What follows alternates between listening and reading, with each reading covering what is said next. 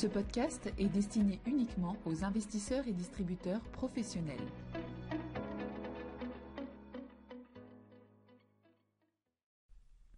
Bonjour à tous, bienvenue dans cette édition de 5 minutes pour comprendre, où nous allons parler du Conseil des gouverneurs de la BCE du 10 mars 2022. Avant de commencer, rappelons le contexte qui prévalait au moment de ce conseil. Avant l'invasion de l'Ukraine par la Russie, le contexte économique européen était très favorable à une normalisation de la politique monétaire, avec une inflation au plus haut et un chômage au plus bas depuis la création de la zone euro, et avec des enquêtes PMI bien orientées.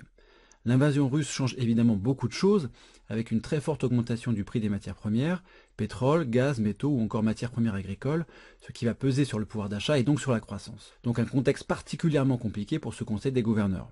Au final, la BCE a malgré tout confirmé son projet de normalisation de sa politique monétaire. Alors certes, pour les gouverneurs, la guerre entre l'Ukraine et la Russie aura un impact important sur l'activité économique et sur l'inflation, via les prix de l'énergie et des matières premières, la disruption du commerce international et la baisse de la confiance, mais cet impact est par nature incertain et il dépendra de l'évolution du conflit et des sanctions actuelles et à venir. En clair, les économistes de la BCE ne savent pas encore comment prendre en compte la guerre dans les prévisions économiques. Pour le moment, les projections d'inflation ont été fortement révisées à la hausse, 5,1% en 2022 contre 3,2% lors des prévisions publiées en décembre, mais les prévisions de croissance n'ont été que modestement amputées pour le moment, 3,7% en 2022 contre 4,2% lors des prévisions publiées en décembre. On aurait peut-être pu s'attendre à une baisse plus marquée des prévisions de croissance, mais l'explication ici est que la BCE a travaillé sur deux autres scénarios plus négatifs, et la BCE insiste bien sur le fait que les risques pour la croissance sont orientés à la baisse. Parmi les mesures prises, on trouve le fait que le PEPP, e c'est-à-dire le programme exceptionnel mis en place lors de la pandémie, s'arrêtera bien fin mars, mais on trouve surtout une réduction bien plus rapide que prévu des achats nets de titres dans le cadre de l'APP, l'autre grand programme d'achat d'actifs de la BCE.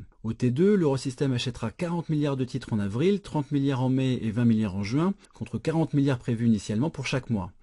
Le point important ici est que les achats de titres pourraient s'arrêter au T3 si les perspectives d'inflation de moyen terme ne se dégradent pas. Avant cela, il n'y avait tout simplement pas de date de fin de QE clairement identifiée. Enfin, dernier point, alors que le communiqué précédent a indiqué que la première hausse de taux directeur interviendrait peu de temps après la fin des achats nets de titres, le nouveau communiqué indique maintenant qu'elle interviendra quelques temps après. Christine Lagarde a indiqué en conférence de presse que l'intervalle entre la fin du QE et la première hausse de taux pouvait aller d'une semaine à plusieurs mois. Globalement, on voit donc que la BCE avance un peu plus vite dans la normalisation de sa politique monétaire, avec une fin plus rapide des achats de titres, mais en conservant des marges de manœuvre en cas de détérioration de la situation. En réalité, cette voie intermédiaire illustre surtout un équilibre entre les vues très différentes des membres du Conseil des gouverneurs, puisque certains voulaient que la BCE ne change rien, et certains ne voulaient tout simplement aucune conditionnalité dans la réduction des achats de titres. Il est intéressant de souligner qu'on retrouve dans la communication de la BCE, qui prend donc le chemin de la normalisation, le traditionnel appel du pied pour une politique budgétaire plus expansionniste. Plusieurs fois pendant sa conférence de presse, Christine Lagarde a indiqué qu'une politique budgétaire plus expansionniste était nécessaire pour faire face à la hausse des prix de l'énergie.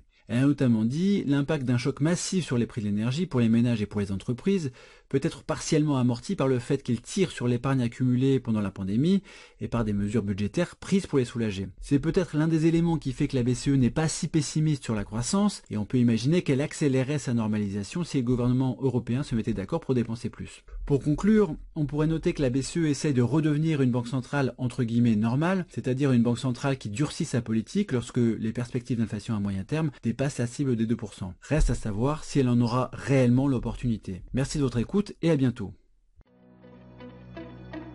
Communication promotionnelle non contractuelle. Les commentaires et analyses reflètent l'opinion de CPRAM sur les marchés et leur évolution en fonction des informations connues à ce jour.